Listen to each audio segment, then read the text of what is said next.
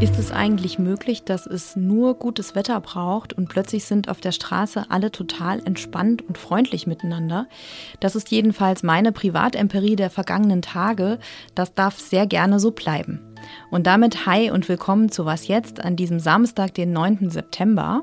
Mein Name ist Lisa Kaspari und ich habe wie immer zwei Themen mit im Gepäck. Einmal der G20-Gipfel in Neu-Delhi und dann sprechen wir über Bayern und die Partei, die dort irgendwie Nobody's Darling ist. Genau die Grünen. Und wir sprechen natürlich auch über das, was sonst so los ist. Hier kommen die Nachrichten. Ich bin Sophia Boddenberg. Guten Morgen. In Deutschland fehlen im laufenden Schuljahr mehr als 14.000 Lehrerinnen und Lehrer. Das geht aus einer Umfrage des Redaktionsnetzwerks Deutschland unter den Kultusministerien aller 16 Bundesländer hervor. Die größten Engpässe verzeichnet demnach Nordrhein-Westfalen, gefolgt von Niedersachsen und Berlin. Lediglich in Bayern und dem Saarland seien alle Stellen besetzt. Ein Grund für den Mangel an den Lehrkräften ist, dass es durch mehr Geburten und Zuwanderung immer mehr Schülerinnen und Schüler gibt. Der Ganztagsausbau sowie Vorgaben zu Inklusion und Sprachförderungen verstärken den Personalbedarf an Schulen. Und immer mehr Lehrkräfte entscheiden sich für Teilzeit oder fallen durch Krankheit aus. Ein Jugendlicher ist im bayerischen Lohr am Main tot auf einem Schulgelände gefunden worden. Das teilte ein Polizeisprecher mit. Der 14-Jährige wies demnach Anzeichen dafür auf, dass er keines natürlichen Todes gestorben ist.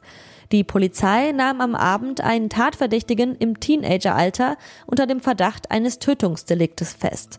Er solle heute dem Haftrichter in Würzburg vorgeführt werden. Die Hintergründe seien noch unklar.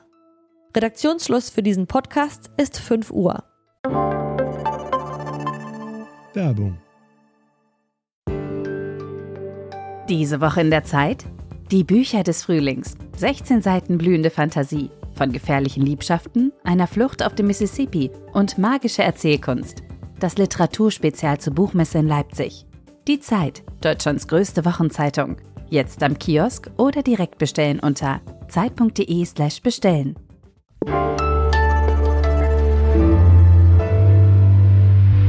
Heute startet der G20-Gipfel in Neu-Delhi und eine Frage ist schon mal beantwortet.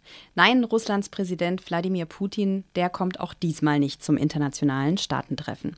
Er lässt sich beim Gipfel in Neu-Delhi von seinem Außenminister Sergei Lavrov vertreten. Und auch Chinas Präsident Xi Jinping fehlt bei dem Treffen der führenden internationalen Staatenvertreter. All das zeigt natürlich, wie schwierig die Beziehungen zwischen den großen politischen Playern auf dieser Welt gerade sind. Peter Dausend ist Redakteur der Zeit und wird Kanzler Scholz in Neu-Delhi begleiten. Er ist jetzt hier bei mir im Studio. Hi Peter. Hallo Lisa. Was werden denn die Hauptthemen auf dem Gipfel sein? Ja, es wird natürlich auch wieder um den äh, russischen Angriffskrieg in der Ukraine gehen. Dann wird es gehen um die Vorbereitung für den Klimagipfel, der Ende November, Anfang Dezember in Dubai stattfinden wird. Ein weiteres Thema wird die Verschuldungsfrage sein oder vielmehr die Entschuldung der Länder des Südens. Das ist immer so ein Klassiker auch bei diesen äh, G20-Treffen.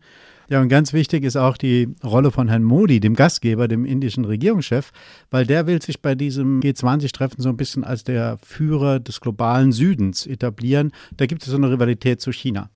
Mhm. Jetzt sagt EU-Ratspräsident Charles Michel, möglicherweise könnte es gar kein gemeinsames Abschlussdokument geben. Woran liegt das? Ja, das liegt vor allem an der Frage des russischen Angriffskrieges. Es wurde ja als großer Erfolg gefeiert, dass in Indonesien vor einem Jahr ein Abschlusskommuniqué zustande kam, in dem auch China den Angriffskrieg der Russen verurteilt hat. Das wird dieses Mal nicht der Fall sein. Es sind ja auch schon jetzt sogenannte Sherpas, also Vertreter von den Regierungen in Indien da, bereiten das Abschlusskommuniqué vor und die Rückmeldung da ist diesbezüglich sehr, sehr skeptisch. Wie problematisch ist es denn, dass Chinas Präsident und auch Russlands Präsident, dass damit ja zwei internationale Player, die super wichtig sind, fehlen?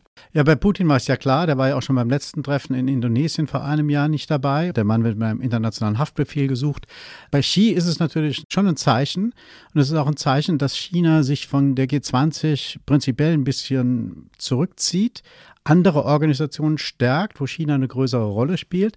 Man will diese Organisationen, die vom Westen so bestimmt sind, nicht so stark lassen, wie sie sind. Die Afrikanische Union könnte als neuer Staatenverbund zur G20 dazukommen. Also bisher sind das ja die 19 wirtschaftsstärksten Länder äh, der Welt und die Europäische Union. Das Symbol ist ja schon interessant, ne? Also es steht ja schon auch für die neue globale Weltordnung. Oder wie ordnest du das ein?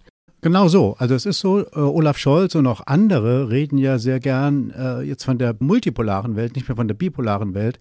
Es gibt also zwei Szenarien. Die einen sagen, es wird sich in der Zukunft alles an der Rivalität zwischen China und äh, den USA ausrichten. Und es gibt andere, die sagen, das stimmt so nicht. Wir werden eine multipolare Welt haben, in denen Regionen, die bisher nicht so eine große Rolle spielen, wirtschaftlich stärker werden. Mein Afrika wird bis zum Ende des Jahrzehnts ein Viertel der Weltbevölkerung stellen. Und äh, einzelne Länder wie beispielsweise Nigeria, die auch in eine Mitgliedschaft G20 drängen, äh, werden sehr bedeutend sein. Von daher verschiebt sich etwas. Wir werden Regionen haben, die stärker sind, als sie heute sind. Und dann sind die G20 irgendwann die G35 oder so. Also Afrika hat ja 54 Länder, aber die Delegation der Afrikanischen Union ist natürlich kleiner. Aber es werden mehr Leute dabei sein, mehr Länder vertreten sein. Und auf der anderen Seite werden aber die G20 schon bedeutender werden und die G7, also wo die sieben äh, wirtschaftlich stärksten Länder der Welt vertreten sind, das wird weniger bedeutend sein, weil ohne die Länder des globalen Südens wird man diese Welt nicht mehr organisieren können. Ich danke dir, Peter. Bitte.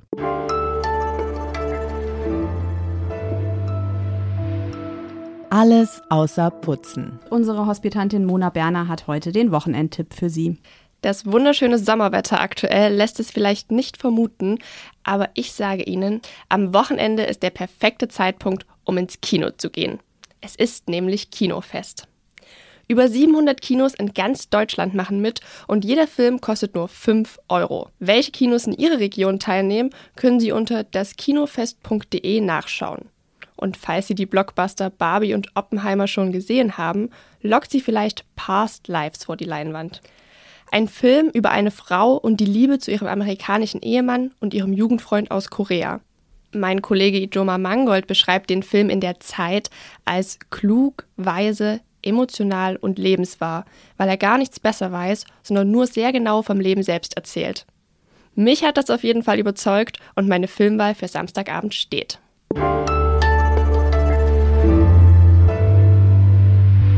Diese Grünen passen nicht zu Bayern und deswegen wollen wir sie auch nicht in der bayerischen Staatsregierung haben. Ich sage Nein zu Schwarz-Grün. In einem Monat wird in Bayern gewählt und Ministerpräsident Markus Söder, der hat sich festgelegt. Er will die Grünen nicht als Koalitionspartner. Und auch sonst ist es für die Partei im bayerischen Wahlkampf gerade nicht einfach, wie mein Kollege Ferdinand Otto beobachtet hat. Hi Ferdinand. Hallo, grüß dich. Es läuft ja gerade nicht so für die Grünen. Es gibt jetzt ja auch diese neuen Umfragen, wonach die Freien Wähler mit den Grünen gleichgezogen sind. Und das trotz des Skandals um das antisemitische Flugblatt, das der Chef der Freien Wähler in seiner Schultasche hatte. Wie erklärst du dir das? Tja, das, da kommen mehrere Dinge zusammen, würde ich sagen. Freie Wähler und Grüne sind äh, zwei sehr verschiedene Wählerkreise. Also die Freien Wähler würde ich jetzt mal vermuten, ziehen gerade viel aus dem entweder Nichtwählerlager oder aus dem CSU-FDP-Lager ab. Ja, für die Grünen, bei denen ist einfach irgendwo der Deckel drauf. Ähm, die haben vor fünf Jahren äh, den Rang mit der SPD getauscht. Seitdem liegen sie in Umfragen immer sehr stabil vor der SPD, aber dieses gesamte, ich würde es mal sagen, linke, progressive, ökologische Lager ist insgesamt kaum größer geworden. Außerdem sind sie ja das Feindbild in diesem Wahlkampf für gleich vier Parteien, wie du schreibst, also für die CSU, für die Freien Wähler, die FDP und die AfD. Wie gehen die Grünen damit um im Wahlkampf? Also öffentlich gibt man sich da einigermaßen abgebrüht, würde ich sagen. Die Grünen haben vor allem Angst, so in die Jammer-Opferecke reinzurutschen, wo ja Annalena Baerbock ihren Wahlkampf über große Strecken geführt hat. Das wollen sie nicht, das will man vermeiden, aber ich habe schon den Eindruck, auch wenn man im Vertrauen mit den Leuten spricht, dass viele in der Partei sehr überrascht waren davon, wie hart ihnen der Wind wirklich ins Gesicht bläst, wie unsachlich auch oft die Kritik wird, wie tief, sag ich mal, manche dann doch gehen. Und dieser Switch kam ja, würde ich sagen, ungefähr mit der Bundestagswahl, wo die CSU in die Opposition gegangen ist und die Grünen in die Bundesregierung kamen.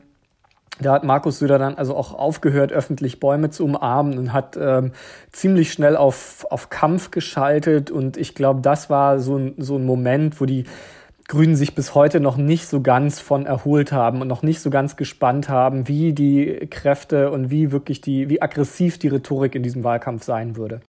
Du sprichst es an. Markus Söder hat ja mal Bäume umarmt und äh, Bienen geliebt und hat ja bei der letzten äh, Landtagswahl doch mit den Grünen geliebäugelt. Wie ist denn das diesmal? Welche strategischen Optionen haben die Grünen denn, wenn denn die Wahl mal vorbei ist? Also ist es wirklich so, dass sie noch nicht mal die Reserve sind für Markus Söder? Also wenn man auch nur irgendwas geben kann auf, auf Markus Söders öffentliche Äußerungen, dann, dann ist das so. Also er zieht ja wirklich seit Wochen durch jedes bayerische Bierzelt, was er findet und, und ähm, hetzt gegen die Grünen. Das sind auch häufig die Stellen, wo es am lautesten wird. Also das kommt an, so tickt die CSU. Auf der anderen Seite muss man natürlich sagen, wir haben es jetzt noch vier Wochen bis zur Wahl. Das kann schon sein, dass noch irgendwas rauskommt, dass Markus Söder sich vielleicht doch irgendwann gezwungen sieht, Hubert Aiwanger rauszuwerfen. Und dann wird sich entscheiden, halten die Freien Wähler an Hubert Aiwanger fest, ja oder nein. Und so kann das Ganze natürlich schon nochmal eine, eine Dynamik bekommen, dass die Grünen nochmal nach oben rutschen, aber realistisch würde ich sagen, nee, die Grünen bleiben in ihrer Oppositionsrolle, bleiben als, als Negativprojektionsfläche in diesem Wahlkampf und auch danach erhalten. Danke dir, Ferdinand. Was jetzt ist am Ende, aber natürlich nur für heute, keine Sorge. Wir sind traurig, dass wir uns von unserer Hospitantin Mona verabschieden müssen. Deren Stippvisite bei uns Podcastern ist leider vorbei und sie geht zurück zur Zeit im Osten nach Leipzig. Wir sagen Danke für alles, liebe Mona und Grüß Leipzig von uns. Mein Name ist Lisa Kaspari, ich verschwinde jetzt in die Sonne. Tschüss und bis bald. Ach so, und wenn Sie uns schreiben wollen, natürlich immer sehr gerne unter wasjetzt.zeit.de. Und auch sonst ist es für die Partei im bayerischen Wahlkampf, ich sage immer Wahlkampf geil. Ähm, Freudscher. Ja, aber wirklich.